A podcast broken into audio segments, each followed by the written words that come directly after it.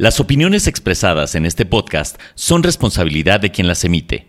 La información transmitida aquí tiene fines de entretenimiento. Para una opinión experta, Fast Pharma recomienda acudir con un médico o especialista.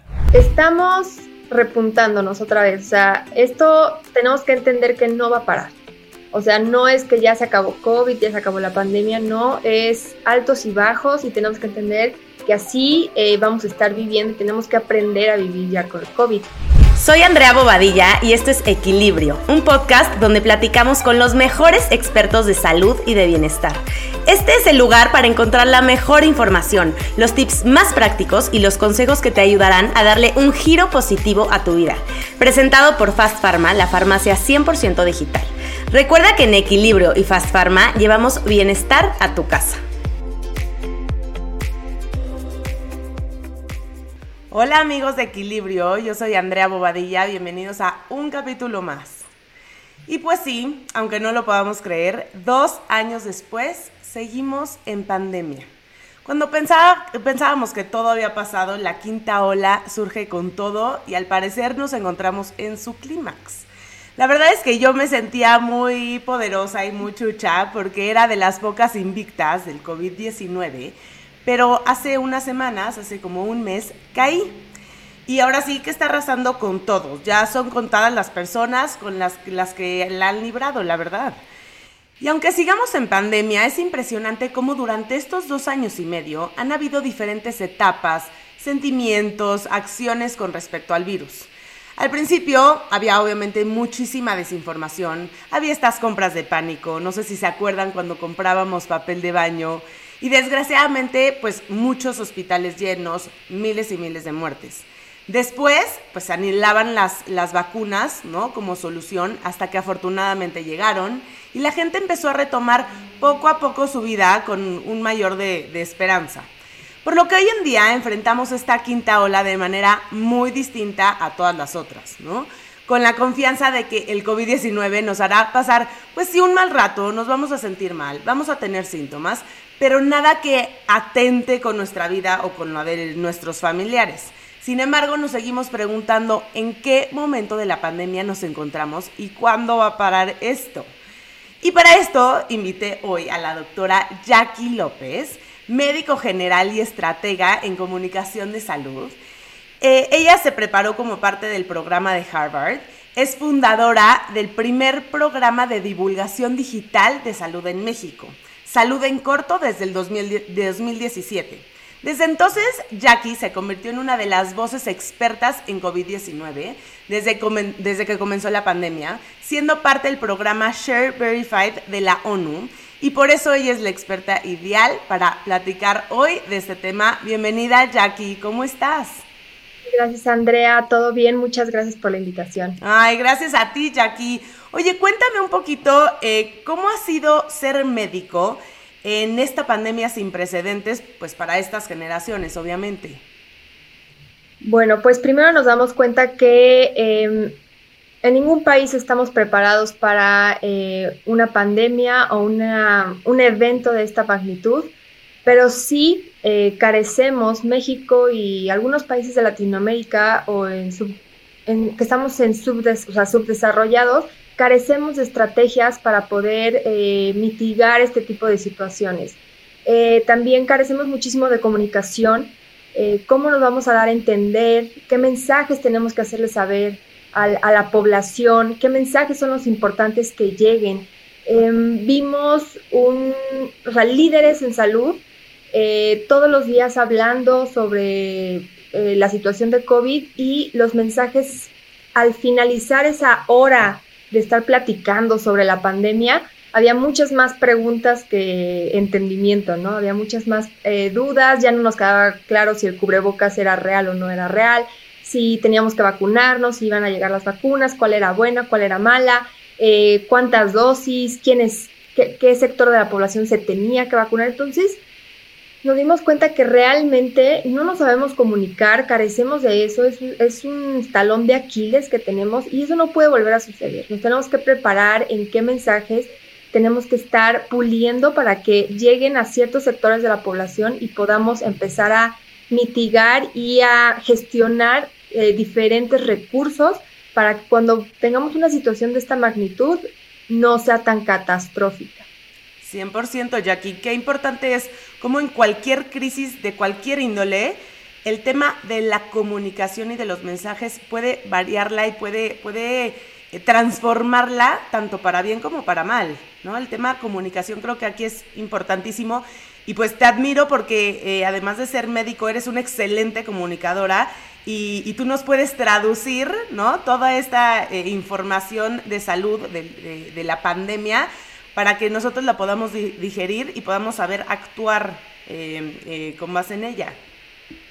Así es, creo que también la información en esta pandemia fue demasiada. Todos teníamos acceso gratuito a la información. Como, como, sí, gremio de la ciencia, todos los artículos estaban desbloqueados porque en algunos son de paga, pero todos por eh, organización general o porque literalmente ellos así lo dictaron, eh, quisieron hacerlo eh, gratuito para todos, para que todos tuviéramos acceso. El punto es que muchas personas leen el artículo y no saben transmitirlo, no saben traducirlo y no saben interpretar lo que están diciendo. Entonces, a veces, eh, pues ahorita está de, moda el término eh, infodemia, que es como también una segunda pandemia que alcanzamos a darnos cuenta que está sucediendo en estos momentos en todo el mundo, donde hay demasiada información, ya no sabes cómo interpretarla o ya no sabes cuál es real y cuál tomar, cuál hacer la parte de tu vida eh, etcétera. Entonces creo que sí es un reto también importante que tenemos como gremio de la ciencia en general,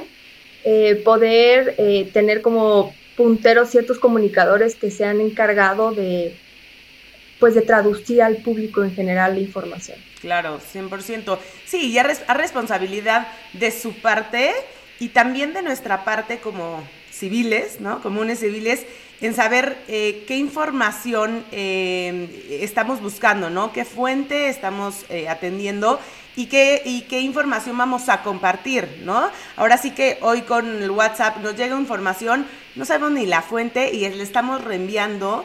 Y al principio es lo que decía, había muchísima, muchísimo sentimiento de pánico porque pues nada más obteníamos información que no sabíamos si era certera o no y le estábamos compartiendo y eso se genera, eh, genera muchísimo pues pánico. Claro, de hecho hay foros, hay foros para el, gremio médico y el gremio de la salud que justamente eh, están pretendiendo entrenarnos para que nosotros sepamos cómo compartir la información, eh, cuándo saber que es una fake news, o sea, al final.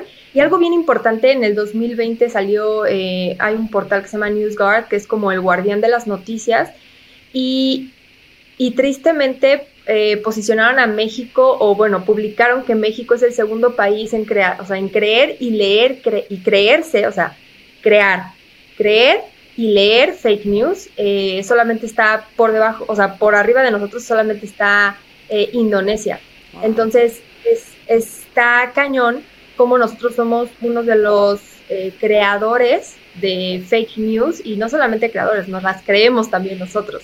Entonces sí tenemos un gran reto como mexicanos de poder ser un poquito más cultos, ir un poquito más allá y no solamente las personas que están leyendo las noticias, sino también quién les las dan, ¿no? O sea, hay que, hay que tener ya em, pues periodistas, eh, redactores específicos para la ciencia. Eh, para que sepan interpretar artículos eh, de mucho valor, pero que cuando no lo saben interpretar, nada más reportan datos que no son ciertos. Entonces, eso es algo súper importante y sí, eh, lo que tú dices de compartir noticias a través de WhatsApp, creo que es un medio, se puede hacer muy viral, que puede reproducirse miles de veces, pero pues tener un poquito más de responsabilidad, saber o encontrar de dónde estamos sacando esa fuente, porque cualquier persona puede redactar un mensaje en WhatsApp. Totalmente, totalmente. Y pues ahora sí que para eso estás aquí, Jackie, ¿no? Porque que tú seas la, fuente eh, y nos puedas informar eh, realmente qué está pasando hoy. Platícame, Jackie, ¿cuál es el estatus de COVID-19 hoy en día, a julio 2022? Ok, estamos repuntándonos otra vez. O sea, esto tenemos que entender que no va a parar. O sea, no es que ya se acabó COVID, ya se acabó la pandemia, no, es altos y bajos y tenemos que entender que así eh, vamos a estar viviendo y tenemos que aprender a vivir ya con el COVID. Eh, probablemente mucha gente no se acuerda, pero así pasó con la influenza y hoy vivimos y coexistimos con la influenza. Entonces yo sí pienso que la gente ya tiene que entender eso, no es que ya se haya acabado la pandemia, eh, sino que vamos a tener que eh, estandarizar cuántas dosis o refuerzos tenemos que estar poniéndonos al año. esto todavía no se define. Y algo súper, súper importante es que no se ha no se ha definido o no ha parado la mutación, o no se ha definido qué tan rápido puede mutar el virus. Sabemos que es rapidísimo, pero de repente muta, eh, no sé, de Delta a Omicron fue rapidísimo y ahorita de Omicron a todas sus subvariantes es impresionantemente rápido, ¿no? O sea, en meses ya estamos viendo eh, unas seis subvariantes que están ahorita siendo punteros de infecciones en diferentes países. Entonces, eso es algo que nos ha costado mucho como gremio de la ciencia, em, eh, como definir exactamente la, viralidad de cada, de cada variante. ¿Por qué? Porque realmente ha cambiado mucho, ha mutado mucho. Y estaba leyendo hace poquito un artículo, de hecho el viernes, eh, salió el 17 de junio, y básicamente lo que dice el artículo es que eh, número uno, tenemos que coexistir, ¿no? Con, con, el virus es algo que tenemos que entender. Número dos, ya estamos en plena quinta ola. Eh, para definir cuál es la variante, pues bueno, está la BA5 y de ahí tiene muchas subvariantes, entonces realmente ya no estamos en Omicron, ya no estamos en Delta, ya estamos en otra subvariante y que estas subvariantes han mutado tanto que se le escapan a la vacuna. Entonces la vacuna en un principio era para no, para reducir el riesgo de contagio de COVID. Okay. Ese era el fin de la vacuna. Ahora, el fin de la, de la vacuna es únicamente reducir el riesgo de complicaciones por COVID.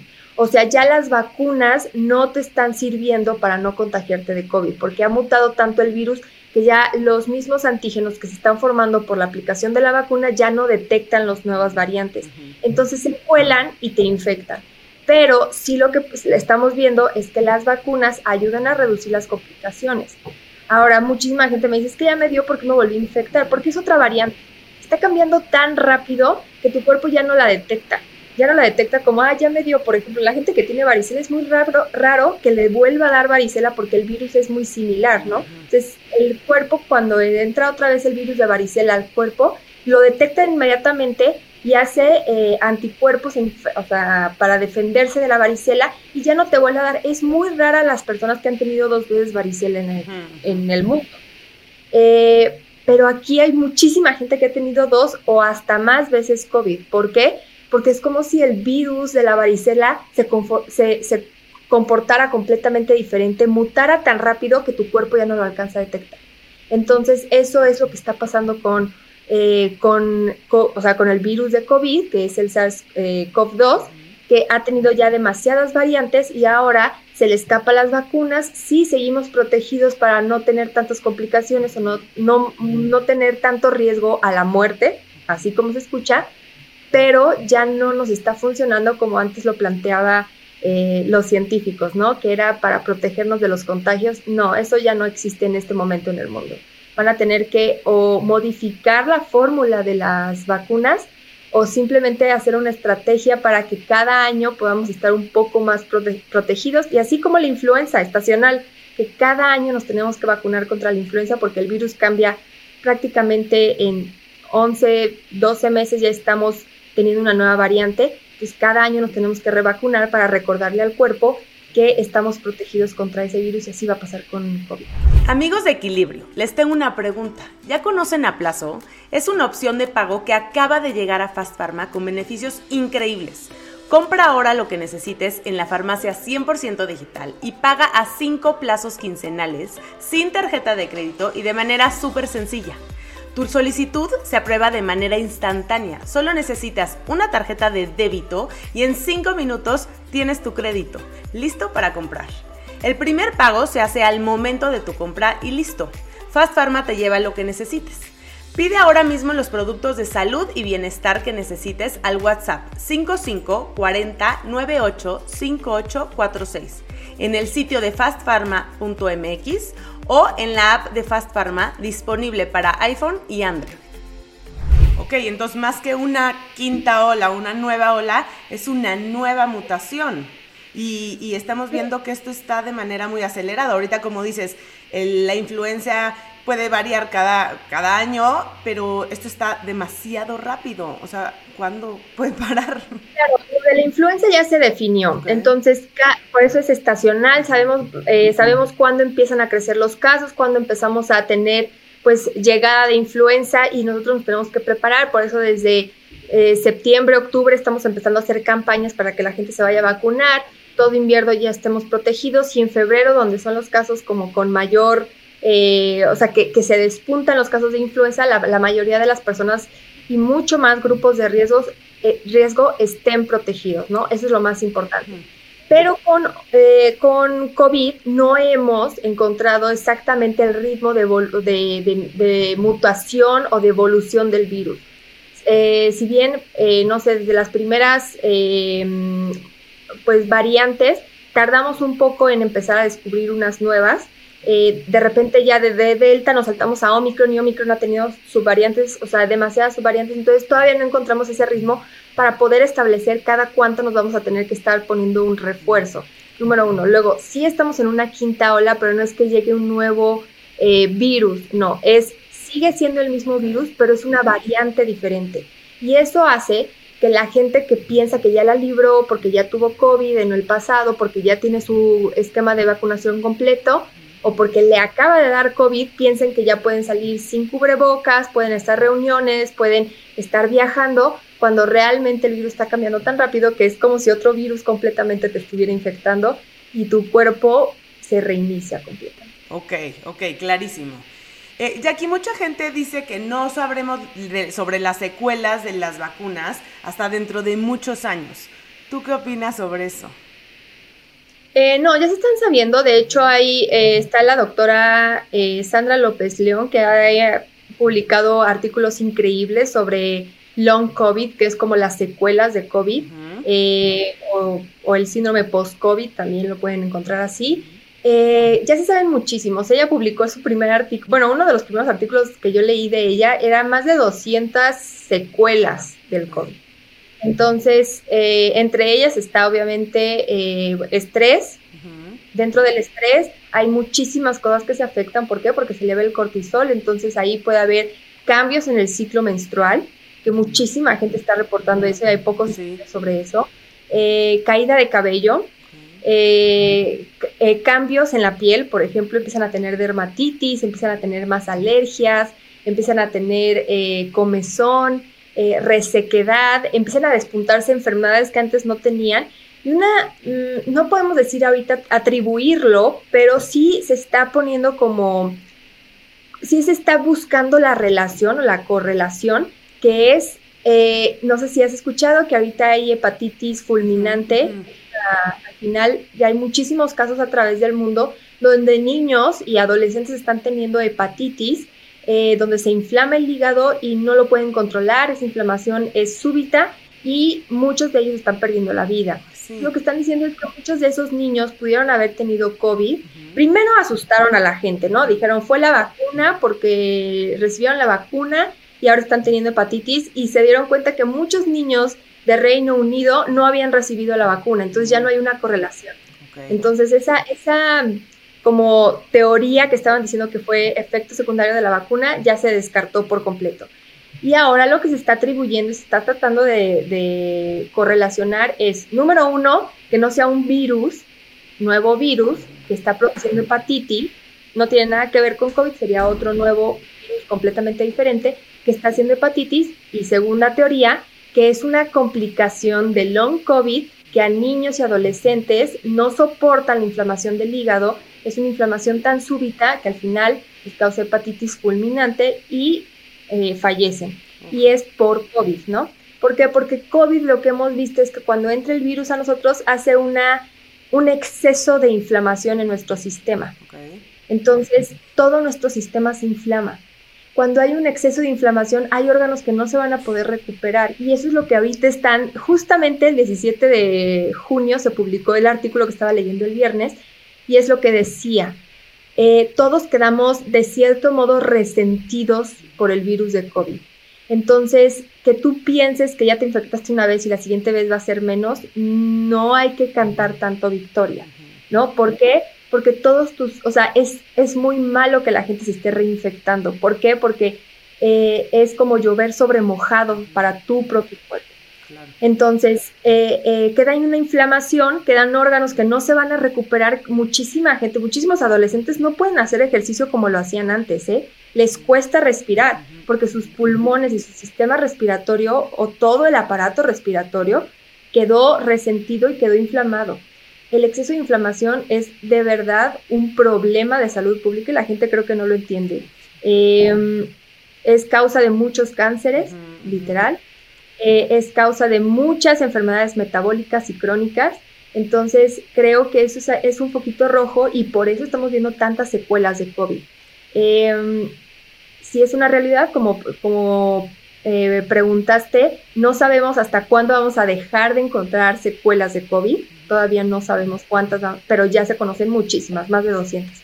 Ok, ok.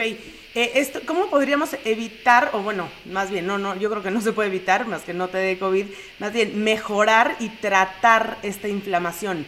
Ya depende eh, en qué órgano sea o hay como alguna recomendación general que nos puedas dar. Eh, pues bueno, primero antiinflamatorios no esteroideos, que es como lo que se está utilizando ahorita,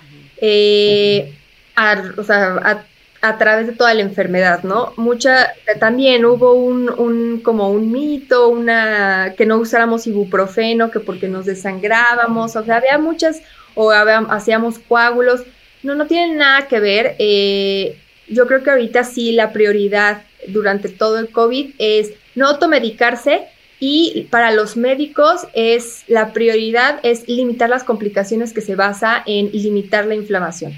¿No? Porque si, llega, si dejamos que se inflama de manera descontrolada, pueden desencadenar muchísimas eh, complicaciones que ya no vamos a poder. Y eso es lo por eso la gente se está muriendo porque se inflaman tan rápido que ya no saben cómo desinflamarlo. Y le pongas lo que le pongas ya no pueden revertirlo y pues termina siendo eh, pues una inflamación de todos tus órganos y pues por dónde empiezas o sea por dónde empiezas a desinflamar a las personas entonces por eso se están muriendo, porque es una o sea, es una, sí, es un exceso de inflamación en todo el cuerpo, número uno. Número dos, em, no hay un tratamiento de excelencia para COVID. Ha, cambiado durante toda la pandemia. En estos dos años hemos eh, visto que funciona más eh, elevar dosis de ciertos medicamentos, que ese medicamento ya no tiene evidencia, que tiene complicaciones. Entonces, realmente no tenemos como un tratamiento, por ejemplo, para influenza, sí tenemos un tratamiento específico dictado en guías internacionales, ¿no? En este caso, no tenemos un tratamiento para COVID. No hay un tratamiento específico que tú puedes decir, ah, mira, voy a la guía de COVID y aquí te dice que si el paciente al quinto día empieza a presentar, hay que administrar. No, no existe realmente.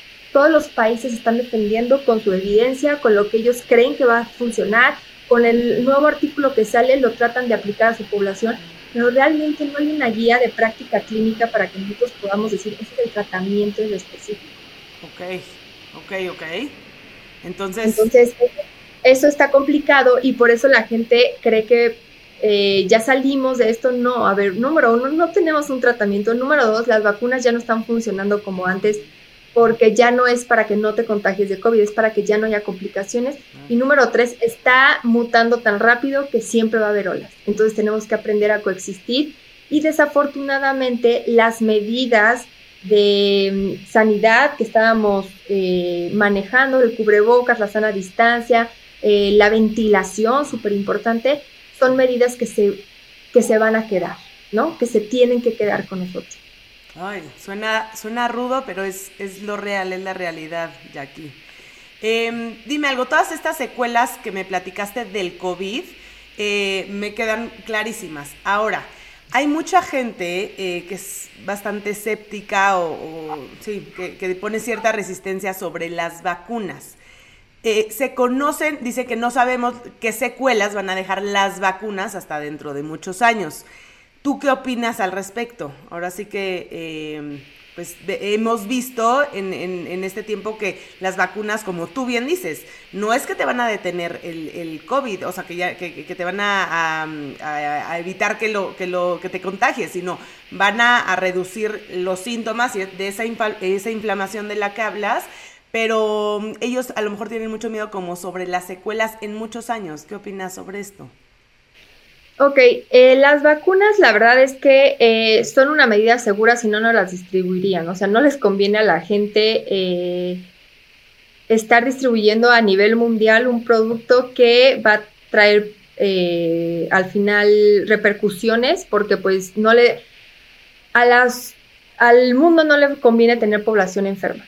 Eso sí, o sea, por eso la vacuna de COVID salió tan rápido. Estaba todo el mundo enfermos o sea, estaba enfermo de COVID y se unieron muchísimas organizaciones y gente con muchísimo dinero para poder sacar adelante la vacuna, que es realmente una vacuna, tiene un periodo de, en lo que la formulan, en lo que prueban, todo más o menos son 10 años en lo que puedan lanzar al mercado una vacuna y esta vacuna en un año y medio, dos, estuvo lista.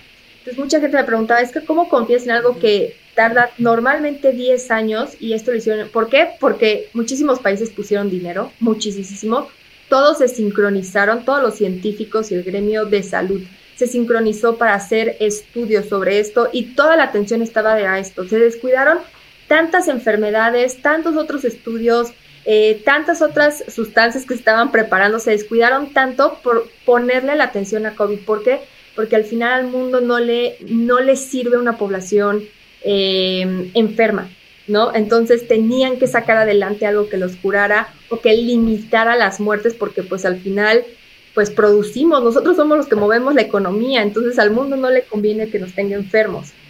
Eh, eso es un mito, ¿no? O sea, que la gente dice que ellos mismos hacen las enfermedades y, este, y luego hacen la cura. No, o sea, los laboratorios que hacen las, las, los medicamentos no están en búsqueda de una enfermedad porque apenas si pueden con las enfermedades que ya existen.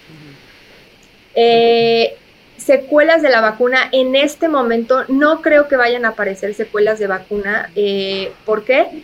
Porque estamos viendo que estamos, estamos teniendo una disminución de anticuerpos más o menos en unos de 3 a 6 meses. ¿Qué significa? Que la misma sustancia que nos estamos inyectando está desapareciendo de nuestro cuerpo en 3 a 6 mm. meses. Entonces, en seis meses tenemos que, o sea, necesitamos un booster. Entonces, realmente estamos nosotros autolimitando lo que hace la vacuna. La vacuna está desapareciendo en nuestro cuerpo y eso al final eh, sí puede ser un error de la vacuna porque en teoría las mejores vacunas que existen en el mundo te las pones una vez y después de 10 años necesitas un refuerzo, ¿no? Este caso sí puede ser un defecto de la vacuna porque la hicieron muy rápido. Entonces la sustancia que nos están inyectando no dura tanto. Era como algo de, bueno, que en este momento nos dé tres meses de respiro y ya en tres meses sacamos una nueva versión para que ahora nos dé otros seis meses de respiración y luego ya vemos cómo lo hacemos para que dure un año.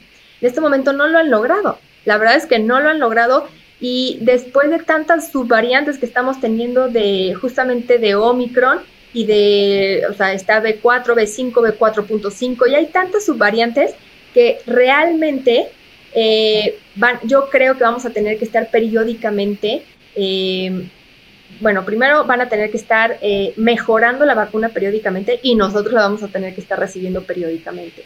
Entonces eso es todo lo que nos establece, pero secuelas yo pienso que no habrá porque, por lo que te estoy diciendo, se desecha muy rápido. Amigos y amigos que escuchan Equilibrio, algo que todos tenemos en común es que vamos a la farmacia, pero a veces la vida se complica y lo que era una ida a la farmacia se convierte en cinco idas a cinco farmacias diferentes. Afortunadamente llegó Fast Pharma, una farmacia 100% digital que te lleva todo hasta la puerta de tu casa para que no tengas que preocuparte por salir. Pide por WhatsApp hoy mismo, no hay nada más sencillo. También puedes pedir a través de su app, la encuentras en App Store o en Google Play Store. Está tanto para iPhone y Android. Lo mejor de todo es que tienen un gran surtido de productos y si por alguna razón no tienen algo de tu receta, te lo consiguen y te entregan todo junto para que no te compliques en lo absoluto. Escribe hoy mismo un WhatsApp en México al 5540 985846 o en Ecuador al 096-297-4543. Descarga la app Fast Pharma o entra a fastpharma.com y comprueba que su misión es entregar bienestar en tu casa. Y dime algo, ¿cuánto tiempo después de que me dio COVID se recomienda volverme a aplicar la vacuna? Por ejemplo, em, bueno, en casos de adultos, pero también la pregunta es, por ejemplo, a mi bebé que le dio COVID, eh, él pues no ha recibido la vacuna, ¿no? Eh, ¿Cuánto tiempo, ya le dio COVID, en cuánto tiempo puedo pensar en ponerle la vacuna si es que ya está lista la vacuna en México, obviamente? Bueno, ahorita van a empezar a vacunar, creo que a los niños menores de 11 y sí, años. Exactamente. 5 a 11. Entonces, bueno, ya estamos un poquito, un paso más allá, porque antes México no autorizaba las vacunas para los niños, pero ahorita ya estamos en, ese, en esa postura. Em, ¿Cuánto se recomienda? Ok. Em, hay muchísimas maneras de interpretarlo porque, eh, por ejemplo, hay gente que dice, es que yo tengo mi cita para vacunarme cuando antes era por cita y eran limitadas las dosis por, por en la población mexicana. Es que me acaba de dar COVID, eh, ¿cuándo puedo ir a recuperar mi cita? Pues porque si no ya no me tocó dosis, ¿no? Entonces era, en el momento que tú puedas salir, ve y ponte la dosis. ¿Por qué? Porque eh, no sabemos qué, qué, variante tuviste tú y no o sea, los anticuerpos que se van a generar son completamente diferentes. Unos son, por así decirlos, eh, naturales por la enfermedad y otros son sintéticos, hechos por la vacuna, entonces son diferentes. Ahora, si ahorita tú me dijeras que ahorita ya en muchas partes encuentras la dosis, cada ratito están haciendo como esta, eh, no sé, em, área de vacunación para que vaya la gente, o que ya hay más posibilidad de viajar al extranjero y recibir tu vacuna en cualquier farmacia, este, yo sí daría un espacio de al menos tres meses para que tú puedas sentir cuáles son los síntomas y las secuelas que tú tuviste de tu propia enfermedad. ¿ok? ¿Por qué? Porque después se puede confundir que tú dices que la vacuna hizo que se me empezara a caer el pelo. No. Las secuelas de COVID y los efectos secundarios o las complicaciones posteriores a COVID se están dando de tres a seis meses, incluso años.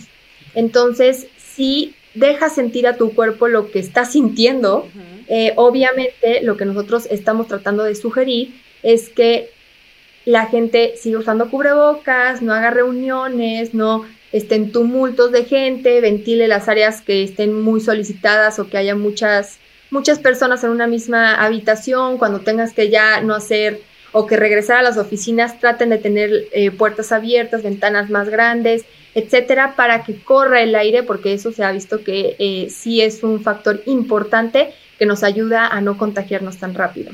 Entonces, eh, Creo que todo eso sí hay que cuidarnos después de COVID, pero sí yo daría unos tres meses para poderte vacunar, para que tú puedas sentir qué secuelas tuviste de la enfermedad y qué secuelas puedes estar teniendo o complicaciones de la vacuna. ¿Por qué? Porque la vacuna sí te da fiebre. Yo me vacuné dos veces, una vez mm, realmente no sentí gran molestia, fueron unas horas y con una dosis de paracetamol se solucionó el problema, pero la primera vez que me vacuné eh, sí la sufrí. O sea, sí fue algo que tenía que estar bien medicada, eh, eh, tenía fiebre todo el tiempo, entonces sí podía haber complicaciones donde pues yo ni siquiera podía como tener una vida funcional posterior a la vacuna, pero bueno, después de unos tres días se solucionó todo y hay gente que está siete días teniendo diarrea posteriores a la vacuna y entonces todas estas cosas se pueden, em, se pueden, se pueden confundir.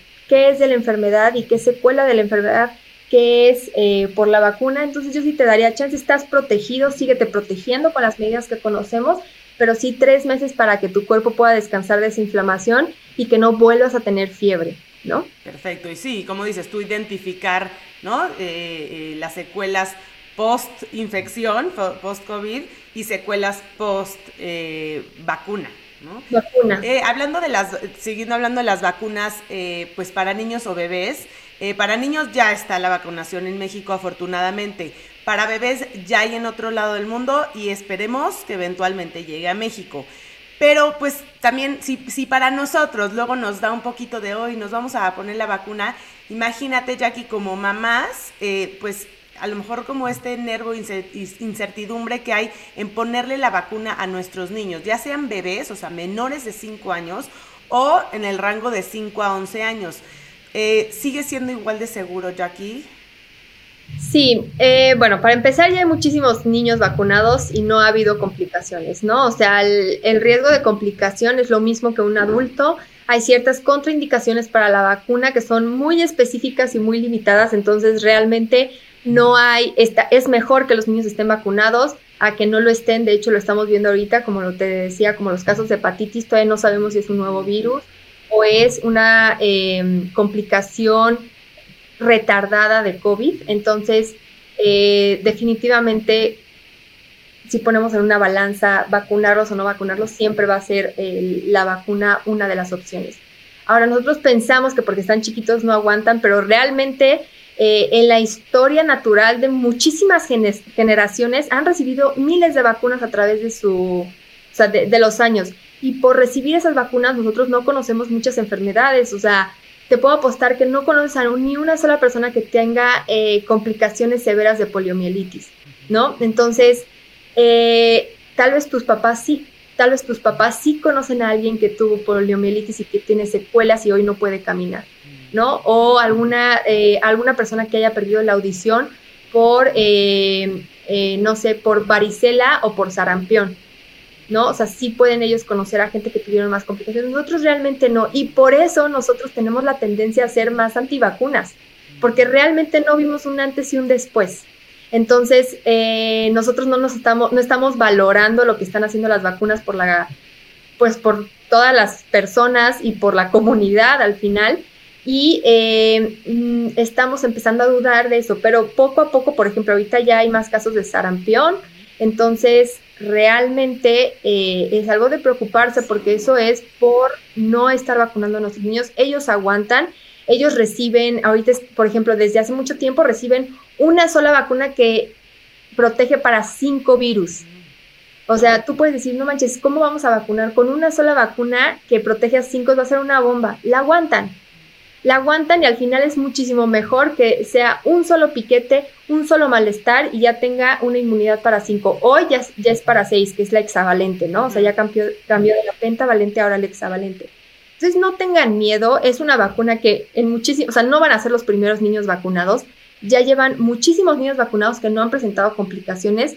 Eh, si los niños presentaran complicaciones, no es algo que se callara, porque los mismos papás saldrían a decir, no le fue bien a mi hijo con la vacuna, pasó esto, esto, que no le pase a nadie más. Eh, muchos pediatras saldrían a defender a su propio, eh, pues al final a sus propios pacientes. no, no creo que sea algo bueno, pero realmente en este momento no hay artículos que demuestren que sea eh, que, no convenga poner la vacuna. O sea, siempre va a convenir tenerlos protegidos porque más bien lo que estamos viendo es que hay secuelas post-COVID que post-vacunas. Okay. ok. Es algo muy importante que tenemos que entender. Es peor que una persona, por más asintomático que haya sido su, su enfermedad, no, estamos viendo que no es, no es tan benéfico que nosotros tengamos una reinfección de COVID. ¿Por qué? Porque tenemos un estado de proinflamación. Claro. Ok, ok, perfecto. Clarísimo. Ay, muchas gracias, Jackie. Dime, dime algo. Ahora hablando de síntomas y cuidados, ¿no? Ya, este, ahorita en esta quinta ola, en el momento que nos encontramos, ¿en qué tenemos que poner atención ahorita? O sea, ¿cuándo nos hacemos, si, si, si estamos eh, cerca de, de, mm, de, gente que está contagiada, ¿cuándo nos hacemos la prueba? Eh, ahora sí que si nos hacemos antígenos, si nos hacemos PCR, ¿qué, debemos de tener en mente si estamos en riesgo de ser infectados con COVID? Ok, primero, em, o lo primero que tenemos que tomar en cuenta es que por probabilidad, si hoy tú tienes una gripa, lo más probable es que sea COVID por el número de casos que hay. Tenemos que tener muy presente que el número de casos que reporta eh, el gobierno cada semana no es el real. ¿No? O sea, hay que multiplicarlo por 30 o por más, ¿sabes? ¿Por qué? Porque estamos subdiagnosticados y ahora más que ya nadie se hace prueba porque todos dicen, ah, bueno, es COVID, ya nada más me encierro. O porque ya hay muchas pruebas caseras, ¿no? O muchas pruebas que las podemos hacer en la farmacia. y esas no se reportan realmente a, salubridad. Entonces, no son casos como oficiales.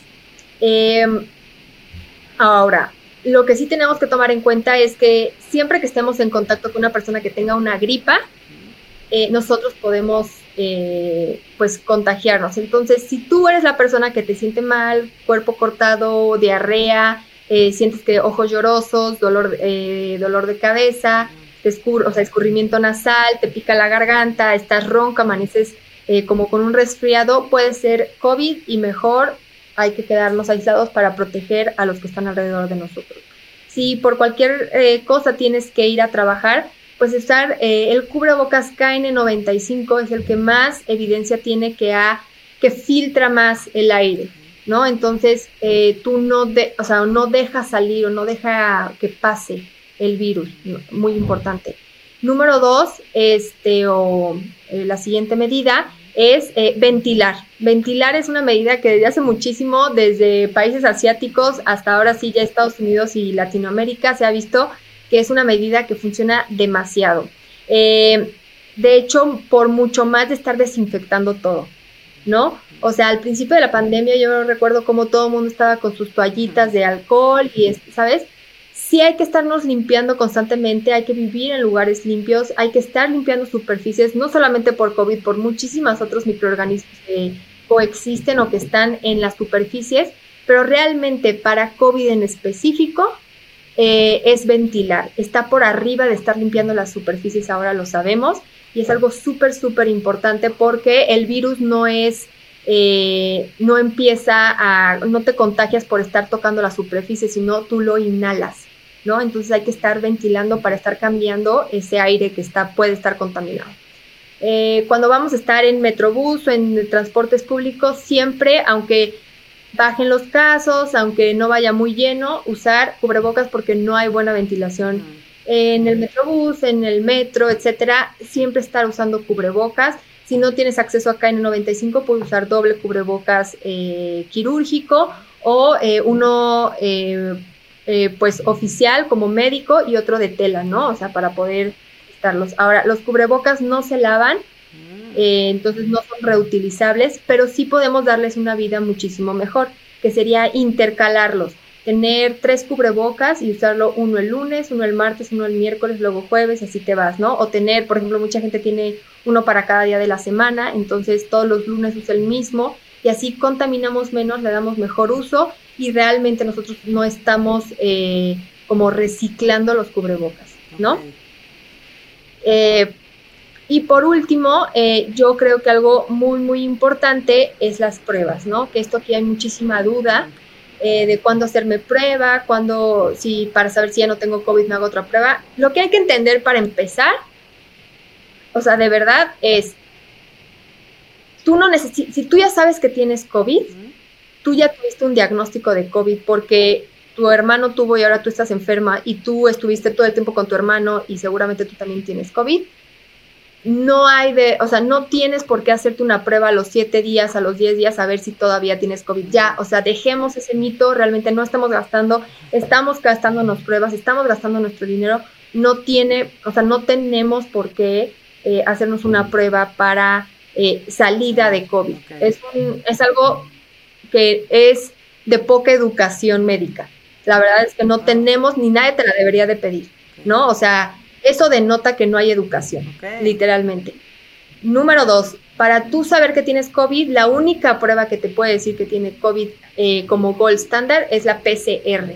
Si tú presentas una de antígeno, una de anticuerpos, puede estar eh, un falso positivo o un falso negativo, ¿no? Entonces, la que tiene más sensibilidad y especificidad es la de PCR. Entonces, oficialmente tendríamos que hacernos la de PCR, que es la más costosa y la que tarda un poquito más de tiempo. ¿Por qué? Porque la manera de centrifugarla es diferente. Ahora, ya hay pruebas mucho más eh, rápidas, que son las de antígeno y las de anticuerpo, que esas hay que saber cuándo hacerlas. Las de antígeno, las de su mayor sensibilidad, o sea, cuando mejor te detecte que tienes COVID, va a ser cuando tengas síntomas. Si tú eres asintomático o no sabes cuándo te contagiaste, realmente una prueba de antígeno no es tan útil porque eh, su mayor sensibilidad o cuando mejor va a dar un resultado es cuando tú sí tienes síntomas. ¿Ok? Cuando ya pasaron o no has iniciado con síntomas, realmente una de antígeno no es la opción. ¿Ok? La de anticuerpos, eh, hay dos tipos de anticuerpos. Eh, están los IgM, que son los, los antígenos actuales, los que creamos durante una enfermedad, están los IgG. Los IgG van a ser posteriores a la, enfermedad y se quedan por una semana después con nosotros. Entonces hay que saber cómo leer esas pruebas de anticuerpo. Porque mucha gente dice, es que salí eh, anticuerpo positivo, sí, pero ¿qué anticuerpo? ¿Qué tipo de anticuerpo salió positivo? Entonces también hay especificaciones para hacer pruebas y leer los resultados, ¿no? Hay mucha gente que dice, es que tengo COVID. No, más bien tienes anticuerpos IgG que son los que quedaron y que son después de la enfermedad. ¿Por qué? Porque en algún momento tuviste, ¿sí me entiendes? Pero ya en este momento no tienes activa la enfermedad.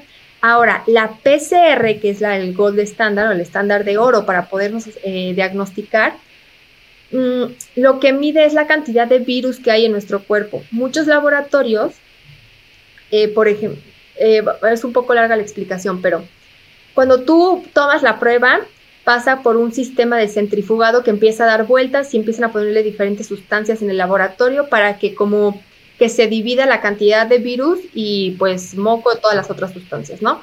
Entonces, en este caso, eh, dependiendo el número de ciclos que tenga que pasar la, muestra, o sea, por ejemplo, la pasamos una vez y sale que sí tenemos virus, ¿no? O la pasamos la segunda vez, sale que sí tenemos virus. Pero, por ejemplo, a la sexta vez puede ser que ya salga que no tenemos virus, ¿no? Eh, entonces, cuando tú haces una PCR, los expertos en leer pruebas te, preguntan, ok, salió positiva, pero ¿a, qué número de ciclo? O sea, ¿cuál fue el número de ciclo que tuvieron que procesar la muestra para que detectaran el virus? Si me dices que tuvieron que procesar 36 veces la prueba para que salga el virus, entonces dices, pues ya tienes nada de carga viral.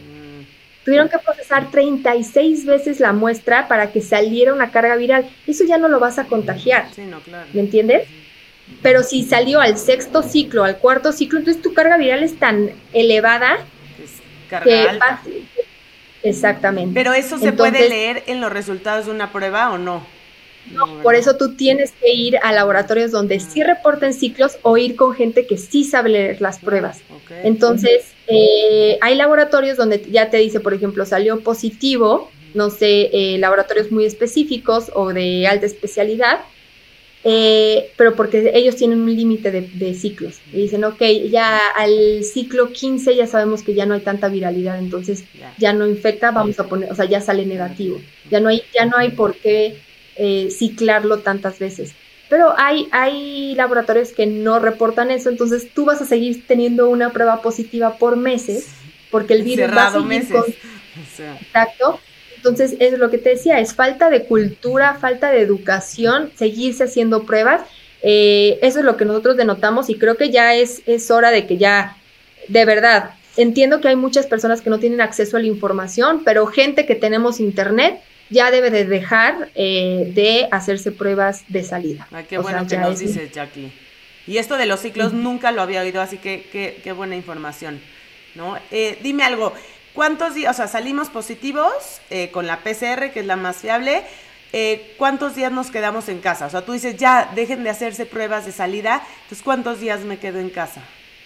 Si tienes un esquema completo de vacunación, que es eh, una o dos dosis, eh, más un refuerzo, dependiendo tu vacuna o tu esquema, que lo debes de conocer, este, son siete días, ¿no? Si fue COVID leve o con dos o tres síntomas que, que se, por ejemplo, se resolvieron al segundo o tercer día, tú ya puedes salir a los siete días, ¿no? Incluso hay unas literaturas que dicen que cinco días y luego ya puedes salir, pero siempre con cubrebocas.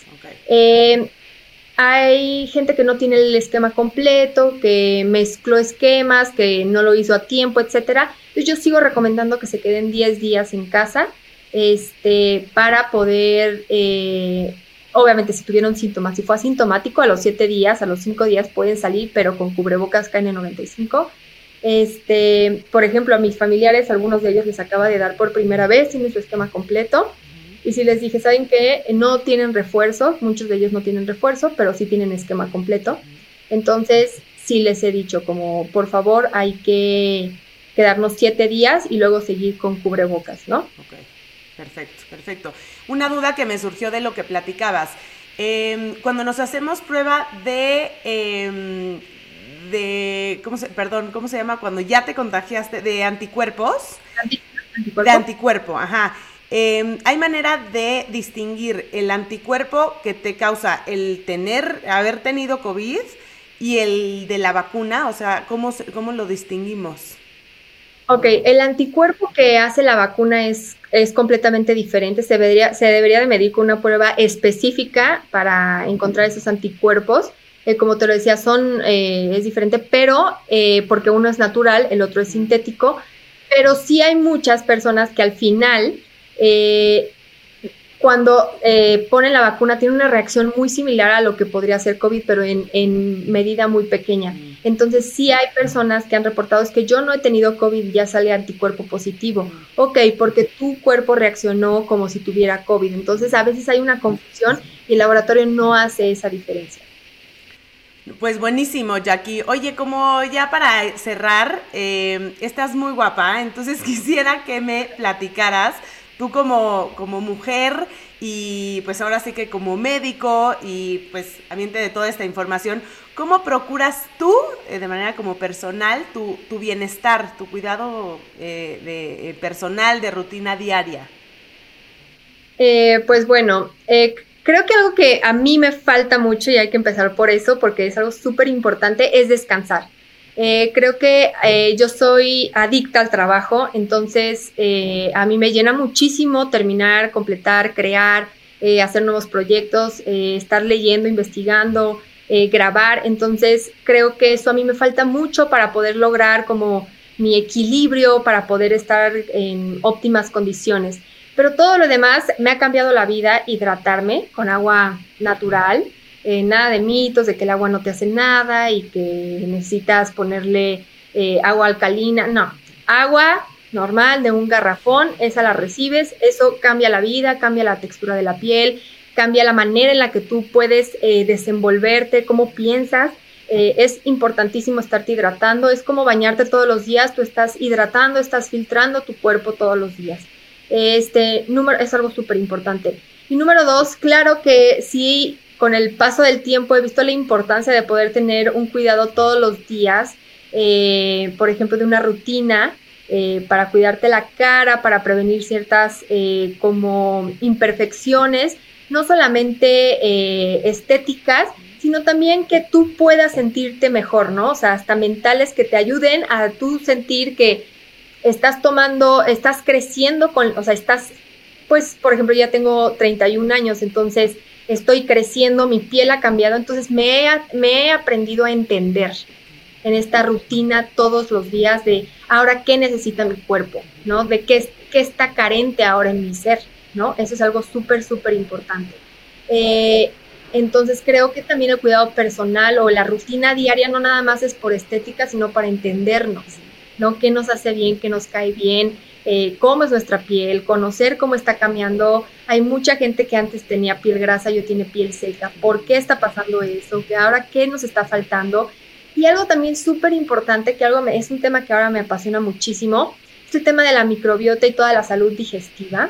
Eh, yo creo que eh, es un nuevo mundo para, para el mundo de la ciencia, que tenemos más o menos ocho años hablando ya constantemente de este tema pero en mi vida, poniéndolo en práctica, creo que llevo un año poniéndolo en práctica y viendo qué tan importante es eh, sentirse digestivamente estable, ¿no? ¿Por qué? Porque es un pilar importantísimo que de ahí, eh, pues, eh, salen muchísimos, ajá, o sea, se interactúa con muchísimos órganos la digestión. al final la microbiota hay que tenerla con diferente una diversidad, más bien no en diferente consistencia, sino con una diversidad y tenemos que irla eh, moldeando hacia lo que nosotros necesitamos. ¿No? Entonces creo que muchos de mis problemas, estrés, eh, no sé, la digestión en sí, eh, también inflamación, enfermedades de la piel, se han sabido autosolucionar cuando le doy una diversidad a la microbiota. Y no solamente es con suplementos, ¿eh? Es con una alimentación equilibrada, balanceada, eh, sin limitarnos de grupos de alimentos, eh, sino más bien darle diversidad a nuestra alimentación, porque así tú nutres tu misma microbiota. Eh, cuando tenemos dietas, por ejemplo, las cetogénicas, donde nada más estás comiendo proteína y que no, no hay carbohidratos, em, son para objetivos específicos, no es para todos. Es cuando una persona va a tener un objetivo específico, es una atleta de alto rendimiento y tiene que conseguir un peso en específico o moldear su cuerpo de una manera, etcétera. Pero no es para todos ni tampoco es un estilo de vida, ¿no? O sea, es para planes alimenticios con objetivos determinados. Eso es algo muy importante que tenemos que entender. Entonces, básicamente eso es lo que hago, tratar de vivir ahora sí en equilibrio y conociendo. Ay, wow, sí, ahora sí que a nosotros también nos encanta todo el tema de, la microbiota, somos fan, de hecho tenemos todo un, episodio al respecto y me encanta Jackie esto que dices de, de saber leernos y es como tomar también responsabilidad, así como somos responsables de, muchas cosas en nuestra vida, tomar responsabilidad de nuestro crecimiento, de lo que, de lo que pide nuestro cuerpo, nuestra piel y, y dársenos, saber, sabérselo dar. Así que muchísimas gracias Jackie por, por toda esta bueno, por compartirnos tu rutina personal y por toda esta información tan valiosa. Eh, quisiera como recapitular cosas como bien puntuales que dijiste.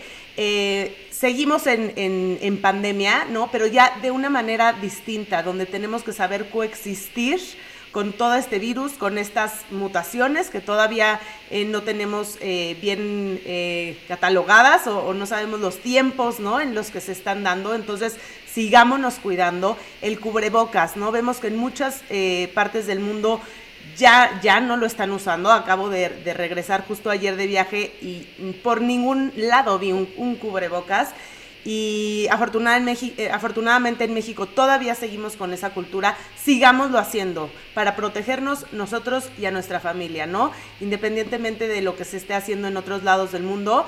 La ventilación, ¿no? Es algo que, insistió mucho Jackie y, me encanta, ventilemos eh, eh, espacios abiertos y demás. Y que si nos, si nos llegamos a contagiar del virus, en tres meses podemos pensar en, volvernos a, vacunar. Y en caso de que no, pensemos en seis meses volver a ponerlo el refuerzo, aunque todavía no está este, estipulado, ¿no? Como el, tiempo. Y eh, algo que me, que me, gustó, bueno, que se habla de, estas nuevas eh, pues, maneras de cuidarnos, es si nos contagiamos, sí, nos encerramos, nos hacemos una PCR para confirmarlo y eh, después de 5 a 7 días salir al, mundo a retomarlo con cubrebocas, con todas las medidas para no contagiar, pero ya no es tan necesario volvernos a hacer otra prueba, porque como dice Jackie, también hay que, hay que cuidar nuestra cartera, ¿no? Eh, estas son como estas nuevas medidas. Así que gracias Jackie eh, por esta información tan valiosa para ubicarnos en esta nueva etapa de la pandemia, porque constantemente estamos cambiando como de etapa y saber que no se ha terminado, desgraciadamente, pero saber cómo actuar y enfrentarnos a esta nueva manera de, vivir y de cuidarnos. Este tipo de información ahora sí que nos permite tomar nuestras propias medidas y decisiones y es lo que nos permite tomar responsabilidad y vivir realmente en equilibrio, como tú lo dices. Así que te lo agradezco mucho, Jackie. No sé si quieras agregar algo más. No, muchas gracias, Andrea, por la invitación y pues bueno, estamos tratando de mantenernos vigente la información que cambia muchísimo todos los días, entonces, pues bueno, eso se intenta. Exacto, así que pues a lo mejor y nos vemos pronto para que nos vuelvas a, refrescar, Jackie, de, de, lo que está pasando con, con el COVID-19. Muchísimas gracias a todos, nos vemos en el nuevo capítulo de Equilibrio.